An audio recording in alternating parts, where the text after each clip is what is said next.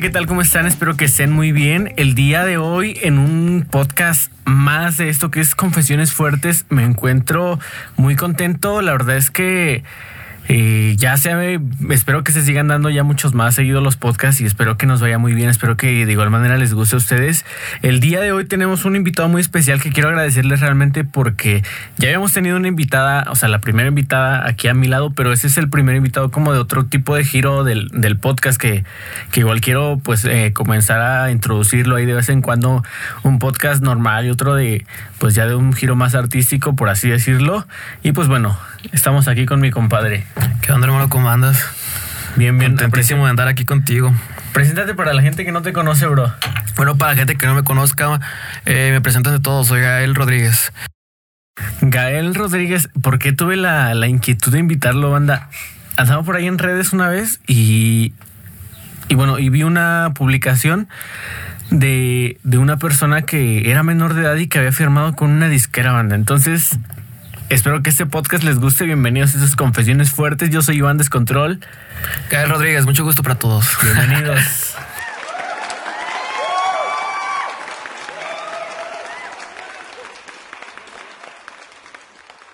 Como les comentaba, estaba en redes un día y entonces vi una publicación de una persona menor de edad que había firmado con una disquera y de aquí de Tequisquiac. Entonces yo dije, bro, eso realmente sí es algo que, que impacte porque no, no sucede todos los días y ojalá y sucediera y mucho más seguido. Porque, pues, como que el ámbito musical normalmente se queda como en el barrio y de ahí no salimos. Es realmente, pues, afortunado y ojalá y salgan muchos más. ¿Cómo ocurrió todo esto, Gael? ¿Cómo, cómo llegaste a firmar con una disquera. De, a ver, bueno, antes de eso, ¿cuántos años tienes? Porque a mí me sorprendió eso mucho, Anderta. ¿Cuántos años tienes, bro? Ah, acabo de cumplir 15 años, loco. ¿Cuándo fue tu cumpleaños? El 10 de septiembre acabo de cumplir 15 años. ¿Y al, al, ¿desde, ¿Desde cuándo te dedicas a, a cantar? A cantar, llevo, llevo, no llevo mucho, llevo como dos años más o menos. ¿Y por qué, por qué comenzó a, a, gustarte este rollo? Eh, empecé eh, eh, componiendo. Me gustaba mucho componer, hacer rimas. Pero no obviamente no era rap, ¿ah? no era rap, pero me gustaba así escribir canciones y ese rollo. Y ya empecé ahí, ahí empecé a tararear, a hacerle esto, a hacer otro, empecé a tocar instrumentos y me, y me llamó mucho la atención la música. O sea, pero ¿cómo comenzó, bro? O sea, ¿cuándo te diste cuenta, te dijiste, ah, este, puedo escribir? O sea, ¿cuándo te dijiste, a ver, voy a intentar hacer esto? Fue un día, andaba, andaba viendo y andaba como que muy inspirado, quién sabe de dónde salió esa inspiración. Y escribí mi primera canción así corridita. Bueno, me eché como dos, tres horitas, pero salió y ya empecé a cantar, a cantar, a cantar y me gustó. O sea, me, me, me sentí muy feliz, me sentí como que lleno. Como que ahí estaba lo mío. Bueno, pues, o sea, para la gente, por ejemplo, que también no sabe, tu papá se dedica también a la música. Eh, no, mi, este es mi tío. Ah, tío. eso mero, se mi tío. A la música. Ajá, ah, exactamente. Pues yo estaba confundiendo, bro. Entonces, ah, o sea, y por ejemplo, ¿alguien más de tu familia es músico? Eh, sí, su hijo. Ah, y entonces, ¿tiene que ver algo tu tío, por ejemplo, o no? Ah, no, no, porque se cuenta que él es otro tipo de género. Ah, ya. ¿Y desde cuándo, por ejemplo, ahorita tu género, para la gente que no sabe, coméntales cuál es tu género? Mi género es regional mexicano. Y, o sea, ¿en tu niñez escuchabas algo relacionado con el regional o no? Sí. ¿Escuchabas otro tipo de No, desde chavito yo como de los 6, 7 años escuchaba corriditos en esos tiempos de Commander, Gerardo Ortiz, la MS y desde ahí me llaman mucho atención los corridos y ese tipo de música. ¿Quién de tu, quién de tu familia ahí en casa lo escuchaba? Eh, mi hermano y mi primo. ¿Tu hermano y tu primo? ¿Cuántos años tu hermano? Mi hermano tiene 20 años. 20 años, o sea, y Así es. imagínate, ¿cuánto ¿cuánta edad tenía cuando comenzaste a escribir tu primer, cuando comenzaste a tararear, te, llegó la inspiración, bro? Más o menos, o sea, Tenía 13, 12 años por ahí. Imagínate, no, o sea, yo a mis 13 años igual, yo andaba metido pero en esa, esa onda del rap. Ahora que dijiste sí. tararear, no sé si se dé como que en esa edad sea algo Ajá, como común. que sí. Y yo también, y en ese entonces, eh, pues se daba, ¿no? Y andábamos ahí escribiendo. Sí. Y de hecho, Grafitis. algo para que para que haya nacido el podcast, obviamente todo tiene un antecedente y fue el antecedente de, del rap, porque compré los micrófonos de inicio eh, con la idea de comenzar a grabar canciones. Entonces ya después han, surgido muchos más proyectos conforme ha avanzado Sí. la vida y, y mi carrera. Pero al inicio igual yo escribía canciones de rap y me acuerdo que ahí con, lo- con la banda, entonces escribía así, ibas a grabar a, a la casa de, de un güey que te presentaban y muchas veces este no sabíamos ni, ni qué onda y andábamos haciendo al rollo. güey.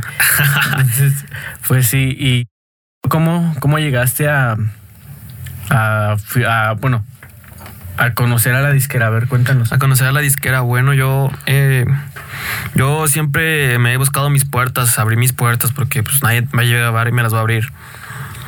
Hay que echarle muchas ganas para llegar a lo que quiere ser. Y yo siempre desde que grabé mis primeras dos canciones, estoy busque y busque busque busque disqueras. Obviamente muchas me rechazaron porque casi todas las disqueras ya buscan un artista ya hecho o medio hecho, ya medio avanzado y pues apenas estaba empezando.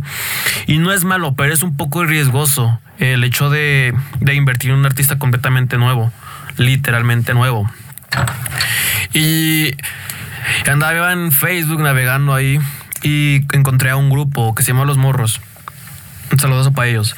Y vi que estaban en una disquera que en la que estaban ellos. Ya chequé qué disquera era, me metí todo ese rollo. y ya les mandé un mensajito. Me dijeron, claro que sí, mándanos tu material a este número, a este correo, perdón. Ya les mandé el correo y todo súper chido. Y ya como a la media hora me dicen, ¿te podemos marcar?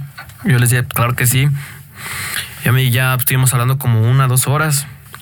Y al final me dijeron eh, que les gustaría mucho que estuviera con ellos porque les gustaba mi música, les gustaba mi estilo y me les gustaba cómo me desempeñaba en eso porque ellos decían que era muy original. Y más les llamaba mucho la atención mi edad. Porque a mi edad pues es riesgoso, pero también es como que fácil manejar una carrera artística porque empiezas desde cero y te puedes ir formando Sí, poco te- a te poco. a ir moldeando Exactamente, ya, a su ejemplo, gusto. algunos hábitos y, y costumbres que quieran hacerte o, o lo es que muchas veces ya cuando llegas a una edad adulta ya a veces ese tipo de cosas ya traes mañas o estilos que a veces es muy, es muy complicado cambiarte algunos hábitos. Así es. Y no es tan solo para el ámbito artístico, es también para un trabajo, para un estilo de vida. Sí, así es. Pero, o sea, entonces cuando con- contactaste a ellos, ¿ya tenías dos canciones? Sí, así es, dos canciones de mi autoría. O sea, ¿pero grabadas o todavía no estaban Sí, ya grabadas? estaban grabadas. ¿Dónde, dónde grabas esas canciones? Bueno, las canciones, las, lo instrumental lo mandé a hacer en Ciudad Obregón, Sonora, en estudio que se, ahí no me acuerdo el nombre del estudio. Pero el punto es que fue curioso porque hace cuenta que yo mandé a hacer la, lo instrumental. Y era un estudio pequeño de Zumpango, lo fui a grabar. Y ya tenía la voz grabada y nada más la mandé. Y ya ellos así- allá hicieron toda la magia y ya me las mandaron. ¿Esas canciones están en alguna red social o las bajaste? Ah, eh, por el momento están de baja ya que se viene un álbum en estos meses, probablemente en noviembre, octubre, primeramente Dios. Vamos a estar subiendo mi primer álbum de mi carrera. Y están de baja por el momento. Está solo una canción que es mi, podría decirse éxito, que es mi canción la que más visitas tiene, ya que tiene más de 20 mil visitas en YouTube. Ya tiene su video oficial y se llama El R. El R para la Así gente. es. ¿Cómo, cómo está? ¿En qué canal está para la gente que Eh, Está en el canal de Cuadra Distinta, ahí por si quieren a checarlo. Gael Rodríguez. Entonces, pues sí, bro. La verdad es que muy niño. ¿A qué, qué edad grabaste por primera vez entonces? ¿14 o 13? Que 14 años.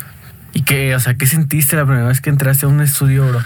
Pues estaba nervioso porque más que nada yo iba, yo iba, no iba con mis amigos. A mi papá todavía no les había dicho porque yo quería hacerlo como así tipo sorpresa y así. y me lancé solo a Zumpango. Bueno, me lancé con Ah, un sí, compa. sí. Y yo, pues yo no sabía, era mi primera vez en un estudio, yo no sabía cómo estaba el rollo. Y ya llegué ahí. Y ya me dijeron, de hecho me costó mucho grabar. Porque pues como nuevo, pues no, no sabes cómo está el rollo. Sí. Ya después como tres, cuatro veces cantándola, ya salió, ya se hizo rapidito. Pero sí estaba muy, muy nervioso. O sea, tan- o sea, muchas veces yo le he grabado a gente aquí local, que por ejemplo es el amigo, es el vecino, y aquí conmigo se ponen nerviosos. No me imagino a los 13 años en un estudio de grabación. Y solo, Sí, imagínate. con personas ajenas. Exactamente, con personas que yo ni conocía. No, y, o sea, ¿y quién te contactó para, para llegar al estudio? Ah, para el de el de Obregón Sonora lo conocí por un perfil de, por el perfil de Cornelio Vega. Y andaba grabando un- ahí un- unas canciones, un álbum me parece. Creo que ahí grabaron el último álbum que sacaron. Y ya de ahí pues, este chequé. Ya conocí su página de Facebook. Y ya les mandé un mensaje por Instagram y ya me dijeron los detalles, que cómo estaba el rollo, que... Bueno, les comenté más que nada mi situación porque pues yo soy de aquí del Estado de México y pues ellos son de Sonora. Y pues sí está como que difícil. Y pues de hecho también para ellos fue curioso porque también fue su primera vez de que pues llegaron chavitos así y decirles que les mandara la voz. Pero al final pues sí se hizo, sí se hizo. ¿Y hasta cuando fue a tus papás que le dijiste, eh, grabé una canción? De hecho, ni les dije. O sea, ¿cómo se enteraron? Es que estuvo curioso el rollo porque, mira, antes de que yo grabara esas dos canciones, eh, de hecho iba cumpliendo, fue el que. En, por estas fechas de, de hace dos años. Y yo estaba grabando unas canciones, grabé dos canciones, solo una se subió, la otra no, ya no sé ni dónde anda esa canción. ¿Hace cuenta? o sea, ¿sí, te, te, la entregaron o no te la entregaron? Sí, sí, sí me la entregaron, pero no la subí. Es que hace cuenta que en esas fechas yo iba, literalmente iba empezando. Y de hecho ahorita todavía tomo clases de canto para, pues, perfeccionar, más que nada, ¿verdad? Yo creo que nunca, nunca dejas de aprender, entonces está Exactamente, y no tiene nada de malo. Aprender cosas nuevas y ya estar más preparado. Y yo grabé dos canciones, pero hace cuenta que esas canciones fueron dos. Una se llama, ya ni me acuerdo, ah, pero era del artista Uriel Barrera, probablemente mucha gente lo conozca. Y la otra era de Abraham Vázquez pero solo grabé la canción de Uriel Barrera y ahí está curioso. ¿Por qué? Porque hace cuenta que yo me contacté con él, con Uriel Barrera. Eh, ahí le mandé un WhatsApp. Y el problema ahí es que él ya lleva mucho tiempo con Universal. Oh, y pues hacer una disquera tan grande como Universal es, pues tienen los derechos de esa canción. Y el problema que no pude grabar la pista, ¿por qué? Porque esa pista llevaba mariachi. Y una pista de mariachi cuesta buen dinero. Sí, es una, es llevarla a una fiesta. Exactamente, es, mucho dinero. Imagínate grabar, ¿no? Y ya le dije, oye, María, es el paro de pasarme lo instrumental. yo pensé que me hacía, nada, hincha chamaco, así. Pero no, fue muy portado loco. Me, me ayudó mucho. Me dijo, sí, sin problema, yo te ayudo y te la mando. Y me la mandó sin problema. Y ya fui al estudio aquí en Zumpango y ya la grabé. Y esa fue la primera canción que grabé. Y, pero la, sí, sí, la subí a plataformas a todas, Spotify, iTunes, YouTube. Y de ahí pues mi familia se empezó a dar cuenta, porque timos de contarle a mi familia, ¿va? Obviamente se iban a dar cuenta. Y pues mis amigos, mis primos le empezaron a decir a mis papás y ya se enteraron de ahí. Y ya se enteraron. Y pues ya no pasó nada. Me dijeron, no, pues felicidades, qué chingón que le hayas hecho. O sea, las primeras que, ¿cómo las pagaste, bro? O sea, supongo que este, te cobraron, ¿no? nada en este mundo es gratis. ¿Cómo las, las, pagaste? Fíjate que esa canción no, no fue tanto dinero, nada más que nada fue el estudio de aquí. Ah, pero o sea, aún así, o sea, tienes 13 años, o sea, no cualquier persona va a pagar esa canción. Oh, Yo a los 13 oh. años no tenía ni 10 pesos para las sabritas en la escuela, güey. No, yo desde chavito yo, yo he trabajado y esa canción dice la del R, porque esa canción hace cuenta que la del R es competición hacia mí. Y pues hace cuenta que yo desde chavito trabajo, yo de como desde los 10, 7 años trabajo ahí con mi papá. Y pues desde ahí mi familia uh, me enseñaron así mucho de ganarme mi propio dinero y con ese dinero comprarme mis cosas, hacer mis proyectos. Y yo llevaba ya... Hace cuenta que esa canción me tomó grabarlo un año. De, de estar guarde y guarde y guarde dinero. Y ese rollo. Y pues ya después de ahorrar tantito y ver cómo estaba el rollo, pues ya después se hizo. No no me imagino. Realmente, eh, 13 años, güey. Si tenías 13, más o menos. Sí, más o menos. Imagínate en un estudio y luego pagar tus propias cosas. luego, aparte, lo que, lo que cuentas del, del, artista está bastante interesante porque no todos los artistas son de, de ese tipo de. Pues de echarle la mano a los nuevos. Muchas ah, veces, como ya, tiene, ya tienen una posición, pues ya no es como de, no, sabes que no, como no te conocen. Ajá, dice, no, pues, ¿por qué lo haría? Sí. Entonces sus papás se enteraron ya más que nada por tus primos y tus amigos. Ya cuando se soltó el, como el boom, ya Ajá, sí, sí. Y de hecho no tenía como que, no tenía menos de mil visitas. Y fíjate que también me costó mucho. ¿Por qué? Porque al, al ser un cover, pues yo ocupo licencias. Sí. Y me hace cuenta que tuve que pagar como que 200, 300 pesos, sí, pero sí fue un proceso largo. Y más porque todo ese proceso yo lo hice yo solo. Y pues fue de aprender, de ver qué plataformas, DistroKid, eh, CD Baby, checar todas y hacerlo yo solito, pues como que sí fue también medio dificilón. O sea, yo por ejemplo también le muevo este rollo de andar ahí en, las redes y tratar de explotar lo más que se pueda en las redes. Pero a los 13 años estaba pensando en eso, neta. O sea, los, estaba pensando en ese entonces solamente existía YouTube. obviamente Spotify pues todavía no existía, pero ah, realmente es impresionante que a los 13 años ya anduvieras moviendo ahí ese, viendo qué onda y moviéndote para poder para poder subir tu canción. ¿Y qué te dijeron? O sea, ya después de que de que tu canción se subió, ¿qué te dijeron tus papás? No, pues sí me dije, no, pues ¿dónde sacaste dinero? ¿Cómo le hiciste? ¿Con quién te fuiste? ¿Dónde grabaste? Y esas preguntas.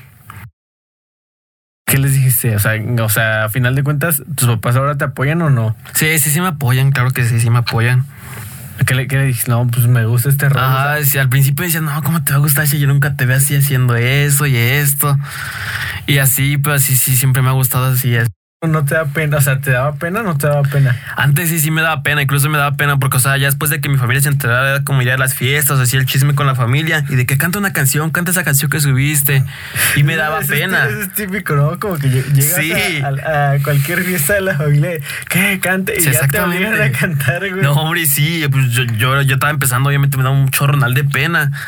Y a la tomaban a mal porque, o sea, no, no seas así, canta, pero me daba pena. Ajá, sí, muchas veces sí, no es realmente que no quieras comprar. Exactamente. yo en, el, en un podcast de la temporada cero, yo hablaba de ese tipo de situaciones que en ese entonces canciones de rap a mí me gustaba hacerlas grabar los podcasts me encanta hacerlos este tomar fotografía video pero muchas veces no las comparto en redes sociales porque me da pena de que va a decir el vecino, güey, de pues, este pinche morro que anda haciendo ahí. Exactamente, a veces así es la raza. porque eh, la, gente, la gente te conoce ahí eh, caminando, te ve pasar por las calles, pero nunca se imagina lo que, a ti te gusta. lo que, exactamente. lo que llevas adentro, ese sí, sí es otro es otro rollo que es una barrera que, pues que no muchas personas, o sea, digo, por ejemplo, a mí hay cosas que me han costado mucho decirle a la familia, Ajá. que no sé, o sea, me da, me da pena, o sea, por eso te pregunto. En ese entonces, yo a mi hermana, a mi mamá, nunca les enseñé mis canciones y mis canciones siguen trepadas en la red. Oh, sí. Pero a lo mejor nunca se pudieron dar cuenta de que. Sí, a lo mejor se dieron cuenta que grababa, ¿no? Pero este, hasta ahí. Pero sí es una barrera que es muy importante de, de pasar y que muchas veces sí. hay personas o, no sé, este personajes que se quedan desafortunadamente nada más escriben nada más para, para mí no, no llegan a compartir pues lo que llegan a hacer con las demás personas. Entonces tus papás ya dijeron de ahí sí. O sea, pero antes de eso no lo habías comentado. Eh, no, fíjate que incluso hice algo para que no se dieran cuenta. Mm, bueno, la gente que le ha gustado mi música y me sigue desde la primera canción sabe que la primera canción se dio bajo el nombre de Grupo Nueva Herencia. Y mucha gente me dice, ¿por qué lo subiste así? Pues para que no supieran que era yo. para que no digan, no, si dice su nombre, es él. Y, lo dice ese nombre. No, y entonces tú no querías que se dieran cuenta. Ajá, o sea, igual me daba como que pena o así, como tenía ese miedo de que no me fueran a apoyar a recibir también lo que yo les dijera.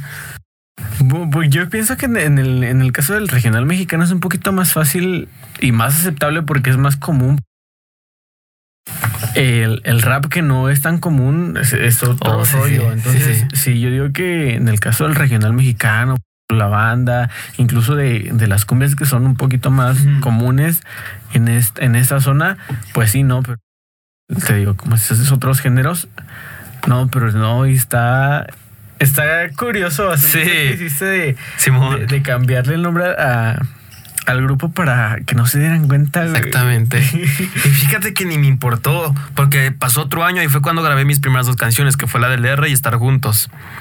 Para que no se volvieran a dar cuenta, lo puse bajo otro nombre. Lo puse bajo el nombre de grupo exclusivo. y de hecho. Pero tus papás ya sabían que ibas a grabar esa canción. No, tampoco sabían. no, no sé. No, también crees que esto ya o sea, esto, lo del final, lo quería que fuera sorpresa. ¿Por qué? Porque fueron mis primeras composiciones. Fue mi primera canción que yo escribí, las, las dos primeras canciones que yo grabé y quería que fuera especial. Y las puse bajo ese nombre.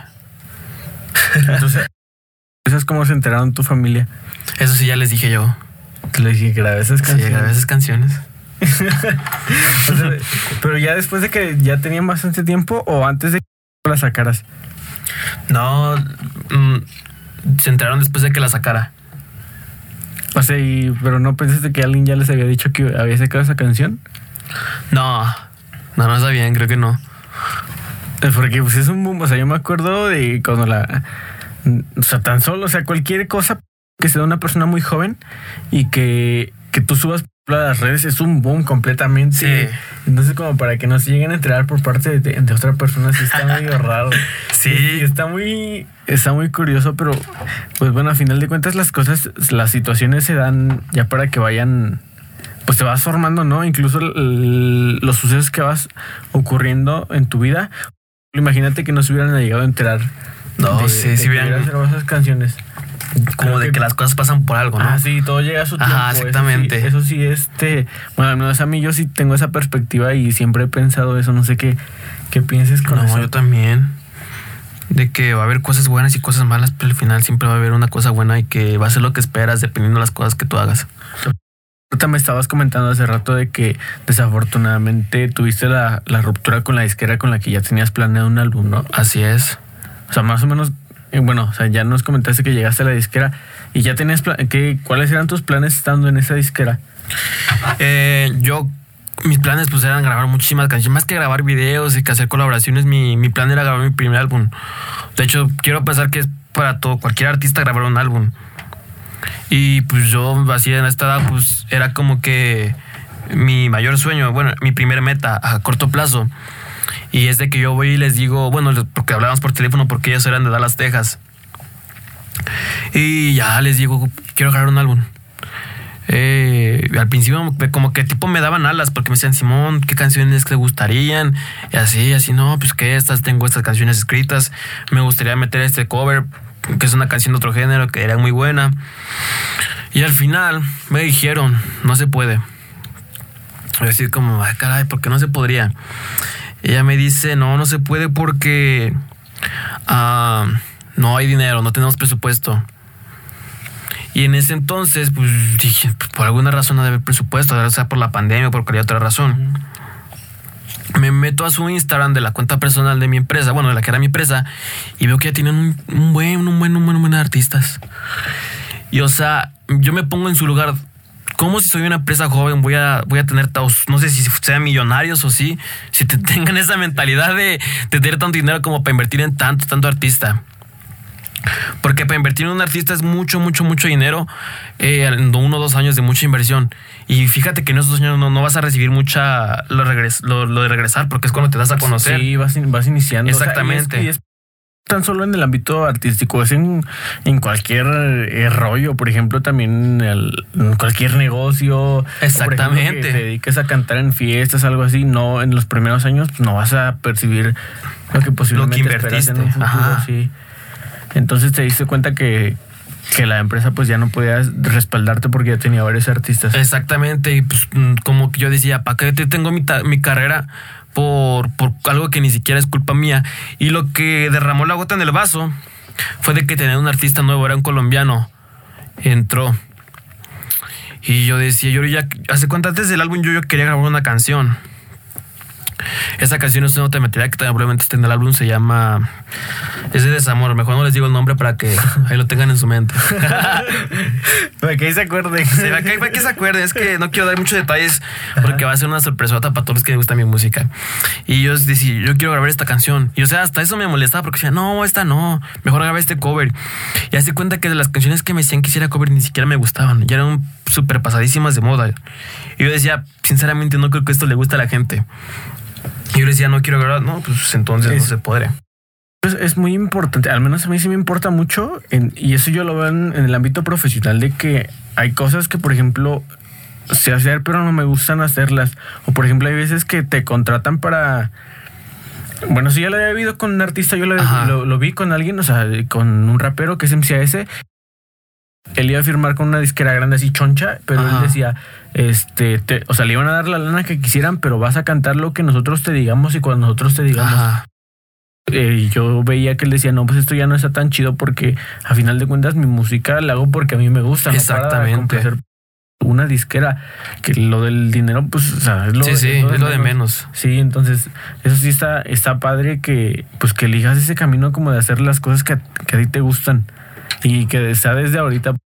Sí, llega a pasar mucho eso con las disqueras y con los managers Exactamente. que, que dicen, no, pues es que haces esto y, y pues muchas veces tú no estás contento y, y eso a un futuro va a llegar a como a, Al grado de que a huevo ya lo tienes que hacer después. sí, o incluso a, que, a hacer que, que quiebres o que ya no te llegue a gustar las cosas que estás haciendo. Ajá. Eso, eso también es muy, muy importante, Sí, porque si feo. haces algo porque a ti te gusta, no para, para complacer, entonces está bastante, bastante padre que sí, que hagas lo que a ti te gusta. Simón. Ojalá y así siga siendo Sí, así será. en, en un futuro. En- ¿Y qué pensaste cuando ya quebras, cuando la disquera ya como que eh, pues te dijo no y tú dijiste no, pues sabes que es que aquí no. Sí, yo poder"? me sentí incómodo, como que ya no me sentía cómodo de la empresa, como que mi lugar que tenía me lo habían quitado. Y deja, te seguía comentando eso del artista colombiano. Hace cuenta que llega ese loco a la empresa y nada. Dije, no, pues va a sacar música como en uno o dos meses, como pasó en mi caso. Y cuando veo a la semana, ya, habían, ya había grabado una canción con otro grupo de la empresa. O sea, en menos de una semana ya tiene una canción grabada con otro grupo de la empresa también. Es como de, ah, caray, o sea, yo, yo quiero hacer algo, una canción para mí, ni siquiera para sacarla el próximo día o así. Y no me la quisieron grabar, que porque según no hay presupuesto. Y así. Y ya después dije, no, pues ya, aquí no. Y también fíjate que también pasó algo curioso y lo voy a contar. ¿Por qué? Porque de hecho hasta me reí. Hazte cuenta que, mira, ellos decían que no, pero para mí el grupo más grande que ellos tenían eh, era los que te comenté al principio, que se llama Grupo Los Morros. Son de Monterrey. Y hace cuenta que, pues, literal, carnal, ellos eran el grupo más chingón que tenían en la empresa. Y eso te lo digo yo como respetando a los demás, literalmente. Y hace cuenta que ellos también les pasó como a mí. Grabaron, bueno, grabaron una canción, un video oficial, que después ya no grabaron nada, hubo problemas y así. Y al final hubo problemas porque se enojaron. Y al final, pues, el líder de la, del grupo, que se llama Titi, un saludazo, compa, ah, pues les digo lo, lo que la verdad, ¿no? Lo que él sentía, de que pues la empresa era muy chica para ellos, y que es verdad. Y pues los de la empresa pues no lo tomaron bien, como de que no, no vas a lograr nada de la vida. Y pues a mí me decían, ¿tú quieres ser como ellos?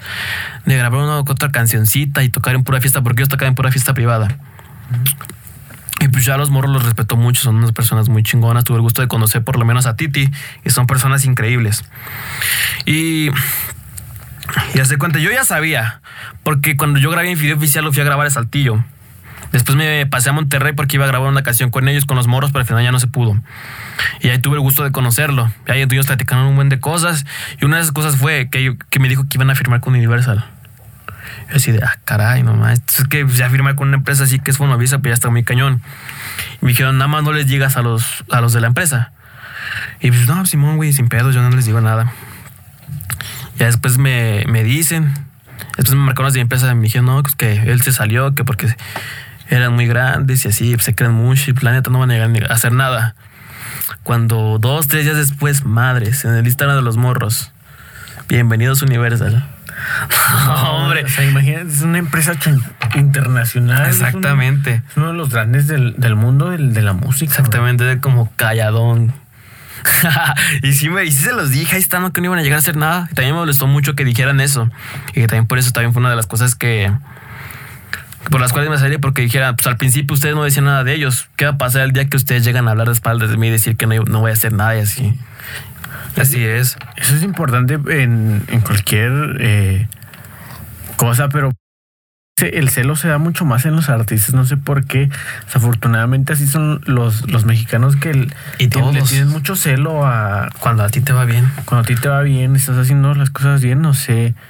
Digo, desafortunadamente son así, ojalá y, y se apoyaran. Yo creo que si tan solo localmente se apoyaran entre todos, llegaría a sobresalir uno y de ahí van a salir los demás. Pero bueno, eso es algo que pues no se dan cuenta. O sea, por ejemplo, en el caso de aquí, si llega a sobresalir un artista de Tequisiaqui, van a ir obviamente todos los demás artistas a sobresalir. Pero, Ajá. pues, bueno, no lo ven de, de esa manera y No pues, lo ven así. pues ya este pues es de cada quien se respeta obviamente pues el, el pensar ojalá y Sí, en sí, algún pues, futuro su opinión, ajá. sí Fíjate que también digo eso de que, pues, bueno, en parte de mí, en mi música, yo siempre digo, eh, la música es un arte para compartir y no para competir. sí exactamente y pues, lo digo porque o sea, si alguien llega a subir ya, o sea ya puedes eh, hacer una colaboración con él y suben los dos pero o sea no es como de solamente subo yo y tú, tú no subes eh. Exactamente. Pero así es el- la cultura mexicana. Lamentablemente, en, sí. En general. Pero bueno, a ver, ¿qué es? Entonces, ¿Qué es lo que nos espera, o sea, de tu parte? O sea, ¿qué tienes planeado más o menos? Oh, pues a, a, a, a, metas cortas grabar mi primer álbum. O ya estamos empezando ya a las grabaciones del primer álbum que se llama Vengo por lo que me toca. Probablemente salga en noviembre. En, en este año tiene que salir. Diciembre, noviembre, octubre. Unos tres meses tiene que salir. Próximamente, pues ya les iré dando más detalles en mis cuentas, en mi Facebook y en mi Insta. Ahí les daré dando noticias, avances de mis rolas que vayan sacando. Y pues ahí. Y, y alarga a firmar con otra empresa. Yo mi sueño es firmar con The Records. Es mi disquera favorita. Y yo tengo el sueño de llegar ahí. Y también espero llegar ahí con mi álbum, primeramente Dios. Y ya larga, larga, larga meta a pues ser el artista más grande de TX. Ojalá. no pienses tan pequeño, o sea, un día y, y, llegas a ser uno de los artistas más importantes a nivel nacional. Es, es importante el, el, hecho de trazarte metas, este, que sí, que las tengas bien, porque muchas veces el hecho de no tener unas metas o establecido tu objetivo, no, no desafortunadamente no puedes llegar al camino ah, exactamente. que quieres, o muchas veces no sabemos canalizar toda la energía para poder establecerlas en, en las metas que, que queramos. Y está muy padre, güey, a los 15 años en mi vida no me imaginaba yo tener ya, quiero llegar acá, acá, acá. No, eso yo creo que y mucha gente comienzas a establecerte metas hasta cuando comienzas a sí, caerte los 20 hasta con 19, sí. 18 años. Como, como por la universidad, sí, por ahí, como ¿no? que ya, ya viviste, ah, ya viví, ya probé un poquito de acá, ya probé un poquito de acá, entonces ya, ah, entonces quiero esto con mi vida, ¿no? Y a los 15 años es completamente un boom y es algo que, que no es muy raro, la verdad, verte, ojalá y en algún futuro te vuelvo a tener por acá. si es que, no, yo contentísimo. Si es que no se llega este a, a cotizar porque pasa muchas veces, ojalá muchas y te vuelva a tener acá. Y, lo, y no es tan solo por ti, o sea, cualquier este, Sí, persona que en un futuro llegue a venir, ojalá y, y se vuelva a, a repetir. Y eh, antes de, de- de la música, güey, ¿tenías algún otro sueño? Pues, por ejemplo, ser doctor. Todos tenemos Simón. abogado, algo así. Y fíjate que es el de cualquier chavito mexicano de primaria, ser futbolista profesional. Ser futbolista. ¿A qué Simón. equipo le vas? Ah, mejor no lo invito. No, sí, sí, a ver, dilo. es que, no sé, hay, hay dos, que es Pumas y América, pero O sea, pero no tienes definido como tal un equipo. no, no sé, es que me, me gusta más el América. Es como un amor-odio. Pero yo creo que sí sería el América. No te, o sea, no te preocupes, para todo hay gustos. O sea, Simón. para todo hay gustos. A él este, le gustan los gustos de las Mañana niñas, le ganamos a Cruz Azul. Mañana le, ganamos a Cruz Azul. A él le gustan los gustos de las mujeres y no lo vamos a criticar, ¿verdad? Oh, hombre. O sea, pero, güey, por ejemplo, tus, tus papás a qué equipo le van? No, a ellos no les gusta el fútbol. Tus hermanos. A mí también es que hace cuenta que toda mi familia es de la América, como que ahí viene de sangre. pero ¿por qué los Pumas? No sé, es que hace cuenta que la primera vez que yo fui a un estadio que fue al Estadio Azteca eh, fue a los Pumas. Fue Pumas América y no sé, me gustó mucho el estilo de los Pumas y ahí fue como que ellos me gustaron. Me gustó por varios años, me le di mucho a ese equipo, pero pues dije, no hombre, no han ganado nada. Capaz me muere y no ganan nada. No, pues. No hombre. Y ya después me pasé a la América. Pues bueno, eh, bueno, en el caso del fútbol tiene que ser como porque un poquito más el del amor al equipo, no tanto por...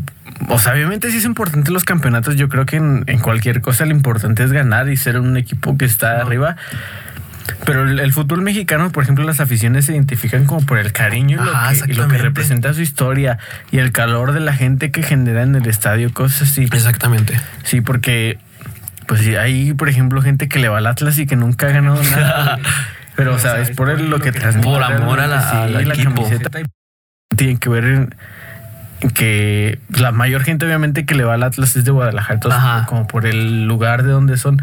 Y eso sí es Sí. importante. Querías ser futbolista, güey. Sí. O sea, ¿y jugabas fut? Sí, jugabas fut o, o querías ser futbolista. No, hombre, jugabas? no, si yo desde primaria jugaba.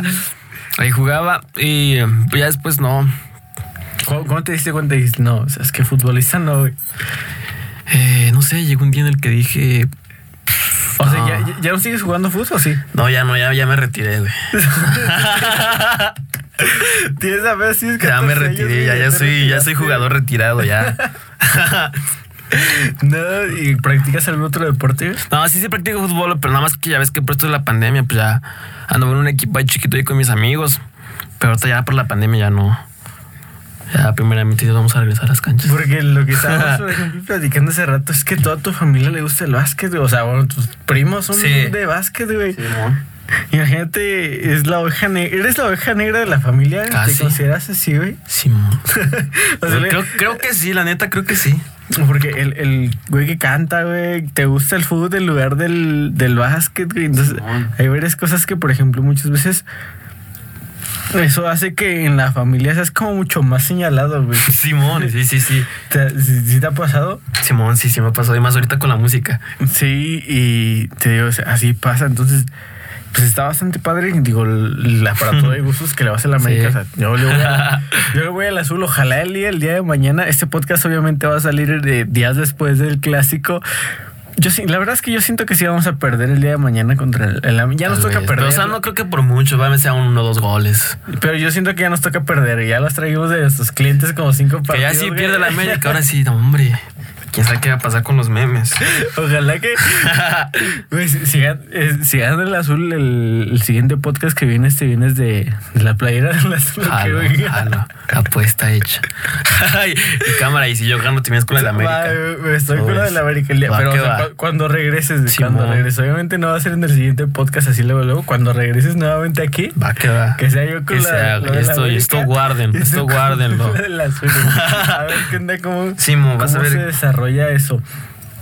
Pues bueno, Gael, la verdad es que es un gusto tenerte por aquí, bro. No, Te quiero realmente aquí. agradecerte el espacio y que la gente confíe en el podcast porque um, no es muy conocido, güey. O sea, yo evidentemente este es un proyecto que como todos tienes que comenzar a marcharle y a marcharle y a machacarle y a estarle ahí duro y duro y ojalá en un futuro eh, ya seas tú, o sea yo ojalá y sea yo el que en un futuro tenga muchas más vistas y pueda volverte a invitar sin problema y reitero para toda la gente que pues que ve el podcast, que ven, o que lo escuchen en Spotify o que le ven en YouTube, que obviamente que sean pues cercanos al, al entorno en el que se está grabando, ojalá y en un futuro puedan darse una vuelta por acá.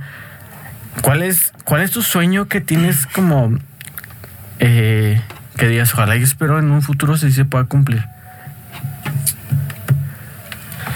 Ah, como que. Bueno, la voy a- lo voy a decir porque esta palabra se dio mucho en el memes con el nata. Ser el morro más duro de México. ¿Te, te, te cae bien Nata, güey? Sí, güey, no sé por qué la gente lo odia, güey. No sé, cosa me molesta, güey. Como lo, lo, lo que hace, está- hace rato estábamos platicando de que los mexicanos tenemos mucho odio entre nosotros. O sea, yo no me voy a poner a criticar a, a la persona regional. Bueno, en el caso de mi género, ¿quién es el que nos representa a todos? O sea, por ejemplo, yo, yo no he hablado de Nata, güey. No, he- no nunca lo he criticado en redes sociales. Ay, pinche música pedorra. Ajá. ¿Sabes por qué? Porque yo a- años atrás, güey, o sea, cuando yo comencé a grabar rap, güey, sueñas, güey, o sea, sueñas Sí, güey, con llegar a hacer algo, güey. Y por ejemplo, Nata, güey, eh, obviamente inició grabando no sé dónde. En su Y- escuela, ah, güey, en las calles. Ah, entonces, o sea, podría ser que el, el contenido de sus letras desafortunadamente no sea bueno o que el morro se haya metido eh, con algún artista que no debía meterse Ajá. porque pues estás morro, güey. O sea, a final de cuentas, muchas veces no te das cuenta de lo que estás haciendo. Y pues es, yo respeto y tolero, por ejemplo, que se metió con un señorón y pues bueno, desafortunadamente Sí, la sociedad... Mi suegro, güey. desafortunadamente la sociedad lo tundió, güey. Sí, o sea, lo digo, o sea, Cañón. quieras o no, lo tundió y eso sí, sí afectó mucho. El, le cayó el hate, güey. O sea, y a los Muy feo. 20 años a que te caiga el hate, güey. tanto así sí está muy feo. O sea, yo, yo que tengo 22 y me cae uno o dos hates, güey. O sea, me siento muy mal. No me imagino a esa edad, güey. así. Eh, lo que hace sentir. Yo lo respeto, por ejemplo, a Nata mucho porque tú no sabes lo que le ha costado a él estar grabando y estar batallando y llegar a donde está. O sea, muchos, muchos que iniciamos con grabando en la casa del vecino del amigo quisiéramos llegar ahí a donde él Exactamente. Muy pocos son los que llegan y, y digo, por eso yo respeto mucho a, Simón, y yo también. a Nata y, y escucho sus canciones, aunque no, lo- no lo diga bien claro que se va a quedar Simón. aquí. Escucho uno que otra rola, güey. Sí, por eso mismo. Pero desafortunadamente la sociedad mexicana sí Sí, es así en ese ámbito Simón. de criticar mucho. Y, o sea, mucha gente lo que, o sea, más que nada los chavos como de nuestra edad, 20, 15, por ahí lo critican mucho de que no, pinche letras feas, de que ese arte es mejor. Ah, dijéramos, o sea, lo dices muy fácil, como si empezar de cero y ya después, mm, no mucho tiempo, grabar una canción con Bad Bunny, que es el artista más grande de- Sí. del mundo, no es fácil, güey. No, no, no, no es nada. O Nada critican fácil, muy güey. fácil. O sea, o sea, es que piensan que. Es muy que fácil. Que llegas ahí de la nada, güey. Ajá. Realmente no ven el sacrificio que hay Exactamente. detrás de todo ese. De, todo De que el morro se fue desde güey. chavito y dejó a su familia para irse a Estados Unidos, para partirse a Madrid. Sí, no, eso está, está bien cabrón ese, todo ese rollo que, que, que vives. y lo digo, me gusta mucho porque es mexicano, güey. Exactamente. O sea, si fuera, por ejemplo, muchas veces idrola- idolatramos a otros Otros artistas artistas de otros que países. son de otros países y, güey, los tenemos acá, güey. Y los Exactamente. mexicanos tenemos acá bien abajo. En abajote. Digo, desafortunadamente ahorita ya no es como en los años 90 y 80 Ajá. cuando existían, y lo dijo el señor Pepe Aguilar, en ese entonces existían un chingo de artistas que eran... Puta, Sí, güey, o sí, sea, o sea, eran, eran pesaban pesadísimos, güey. Y ahorita, pues no existen desafortunadamente artistas que estén pues tan pesados mexicanos porque hay muchos más artistas extranjeros que están abarcando el Ajá. mercado, güey. A mí me gustaría que así como Nata existieran 20 más, güey. Que pudieran y que dijeran, güey, es mexicano, güey. Y si lo mismo, por ejemplo, pasa en el rap con Asesino, que, güey, es mexicano. O sea, que a lo mejor no me Es puedan mexiquense, güey, es Estado de. México. Ah, Está sí, muy fregón, güey. Entonces, ojalá en, pues en un futuro sigan saliendo muchos más artistas y que la gente, la gente local el apoye, güey, porque Simón. muchas veces existe el celo de que como que ese güey va a ser famoso y yo no, güey. Entonces, Ajá. pues ni pedo, ¿no? O sea, así es. ¿Quieres contarnos alguna, por ejemplo, alguna experiencia que te haya dejado tu música, una experiencia buena, bonita? Sí, ¿Qué te güey. acuerdas? A ver, cuéntanos. Fue cuando grabé mi, mi video oficial, güey. Fue cuando me fui a Saltillo, porque hace cuenta que pues a mí, a mí me pagaron todo, me dieron viáticos y eso. Y ya me lanzé allá, me dieron departamento. Ah, de hecho fue muy curioso porque hace cuenta que fuimos cuántas personas hacíamos yo, mi canal, un primo y mi jefe. Era un cuartito bien chiquito, pero chiquitito. Estábamos ahí en el piso durmiendo, pero fue, fue una experiencia muy... Se siente bonito. Porque, o sea, no sé, me sentí bonito, no sé, como que no, yo no prefiero estar así riéndome con mi familia que estar en un pinche así de para lujo y así. Y fue muy gracioso, pero me gustó mucho. ¿Por qué? Porque conocí muchas personas, conocí a los que me grabaron el video, conocí otro estado. Y más que nada me daba muchísimo gusto que me pagaran, lo- me, me pagan a mí por hacer las cosas que me hacen feliz, por lo que me llena. Y me dio mucha felicidad eso. Eso de, eso de está bien padre. ¿Alguna vez te imaginaste que la música te llegara a llevar a otro estado y conocer y que te pagaran por hacer eso? No, nunca pensé que llegara tan lejos. Yo al, al menos es lo más chingón del mundo, tío, porque yo también, por ejemplo, o sea, no he vivido también de que me vaya uy, puta, otro estado bien lejísimos, güey, pero tan solo cuando te llevan a otro, aquí local, Ajá, así, güey, así, a otro municipio, güey, y cuando te pagan por hacerlo y, y, güey, está bien chingón que, que lo que te gusta te deje para hacer eso, güey. Simón. Esa es una de las satisfacciones y experiencias creo que más, más bonitas, güey, que puede dejarte el mundo artístico, incluso tu mismo trabajo, güey. Por ejemplo, una experiencia mala que tengas, que digas, quiero olvidar esto. No, hombre, pues han sido las veces que he sido rechazado por empresas. He sido rechazado por empresas grandes, por empresas chiquitas y pues, ah, pues más que nada por mi edad y porque empecé mi carrera, pues se siente, no sé si así sienten todos los demás artistas, o al menos yo lo sentí así como que es un, un golpe muy bajo, de, durísimo y pues, ya de que una empresa me decía que no, pf, me desplomaba cañón. Y me desplomaba más cañón cuando era una empresa, cuando es una empresa grande, por ejemplo, el Records, Rancho Humilde, del Records. Cuando son empresas, sí, sí, como que sí me llegaban más al corazón. Ahorita ya no, ya como que lo tomo como que más a motivación, como que ahorita tal vez me dijeron que no, pero Sí, a la siguiente, te- güey, me van a decir que sí. Voy a regresar, güey. Es más, las voy a, las voy a rechazar yo. Exactamente. rechacen, güey. Eso. Es- ojalá y en un futuro sea así. Es, es lo que creo que todas las personas sí quisieran. O sea, eso te motiva bastante y Sí. ojalá y sea así, güey. Que en un futuro digas, no, ¿sabes qué? Ahora ya me llegaron ofertas de acá y acá. Hay que trabajarle, obviamente, pues muy duro y hay que ponerle empeño, tiempo y muchísimas cosas para Así poder es. para poder llegar a eso, bro. ¿Algo más que quieras compartir con nosotros antes de cerrar este? No, hombre, pues Va para los que vayan a ver este video y los que sean lo que sean, sean músicos, quieran ser futbolistas, quieran ser lo que sea, pero quieran ser algo grande para ustedes y para su país, que en mi caso como quiero ser el, el morro más duro de México, pues que no se tenga nada.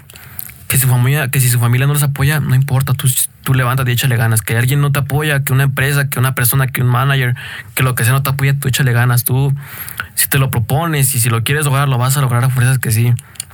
Así como Nata lo logró, así tú también puedes. Así como, como Asesino lo logró, Asesino empezó abajo y lo logró siendo el freestyler más grande de todo el mundo. también puedes hacer lo que quieras siempre y cuando te lo propongas y tengas la disciplina. Y quisiera a los 15 años saber estar pensando como ese güey. A los 15 años estaba comiendo los mocos ahí en la secundaria en la prepa, güey. Obviamente sí tenía ideales de, de, de, las cosas que quería hacer, pero no tan, no tan fuertes y tan cimentadas como las tienes, güey. Es algo que realmente de, de admirar. Eh, eh, a lo mejor la gente que va a estar ahí en el, si es que la llegan a escuchar, se habrá dado cuenta del acento que tiene. Hace rato le estaba comentando del acento que tiene. Es que no tiene un acento que sea normal, por ejemplo, las personas que radicamos en el municipio. ¿Cuándo se diste cuenta que tenías un... o tú, tú, lo empezaste a formar el acento así por la gente, por la música que te gusta o... No, fíjate que hay mucha gente piensa eso. De hecho, ahorita hablo así. Pues es que mi, como que mi voz cambia, no sé por qué. Cuando estoy con personas que no conozco, cuando estoy con personas que voy a conocer, mi voz cambia. En este caso, por eso lo escuchas así. Y por eso cambia, pero no sé, como que ya es natural. O sea, yo no es de que yo le haya querido hacer, simplemente se dio así por así. Sí, sí, sí porque sí está muy raro. Sí, o, sea, no es que sea de otro mundo. O sea, pero tú, yo le, le pregunté, ¿viviste del norte algún tiempo? Porque pues la, la, gente del norte se, se pega el. O sea, quieras o no, el vivir en un entorno te acostumbras a ir hablando de esa manera. Entonces yo te preguntaba que si vivías en el norte y decías que no es no. No, hombre, no. está, medio curioso eso, banda, porque sí. O sea, ustedes escuchan, por ejemplo, a los que les llaman los chilangos y a los norteños de Monterrey. Y son dos formas eh, distintas completamente. exactamente. Entonces, está medio o sea, este vato es como. ¿De dónde lo sacaron? 15 años. Lo siento medio extraño, güey. Ya grababa canciones. la verdad es que es una completa bomba, men. O sea, felicidades realmente por todo lo que has logrado. Ojalá y ya te lo había dicho hace rato sigan los éxitos y pues bueno, agradecerte por eso. Se llama Confesiones Fuertes, ¿sabes? Confesiones fuertes, muy fuertes. Confesiones fuertes. El, nombre no es porque realmente vengas a confesarte, güey, sino porque no sabía qué poner. No, está bueno el nombre. Confesiones fuertes. Y como que le llama la atención a la gente. ¿Cómo sí, va a criticar a esa persona? Vamos a verlo. ya quiera, eh, porque quiera escuchar o no, y si no por criticar. Por algo no van a escuchar y por algo no van a ver. exactamente.